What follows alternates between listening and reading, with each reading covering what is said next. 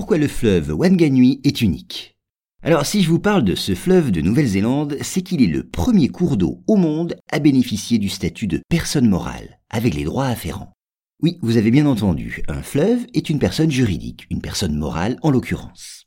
Il faut dire tout de suite que d'autres entités non humaines, comme la nature ou un orang-outan notamment, se sont déjà vues reconnaître des droits par certains pays d'Amérique latine.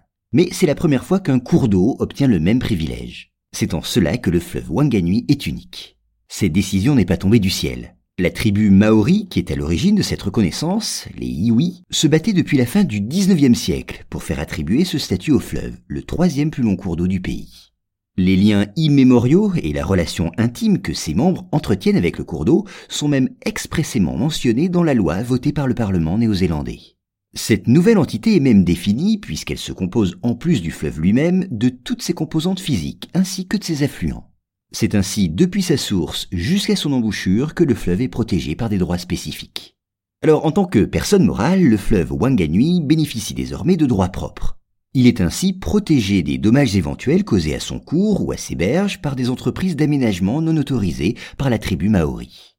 Si certains passent outre ou causent des dommages volontaires au fleuve, celui-ci pourra prétendre à des réparations. À noter que dans la décision et les commentaires qui l'accompagnent, les droits du fleuve ont été mis en parallèle avec de prétendus devoirs. Cependant, le cours d'eau ne peut être tenu pour responsable des dangers qu'il fait courir. C'est pourquoi deux représentants qualifiés, l'un désigné par les pouvoirs publics et l'autre par les Maoris, défendront ses intérêts. Et comme ils le feraient pour un mineur, ce sont ces représentants qui sont chargés d'assumer les devoirs du fleuve. Quant à ces droits, ils seront protégés par les Iwi, qui feront appel au service d'un avocat. C'est dans ce but que d'importants frais de justice ont été déjà débloqués.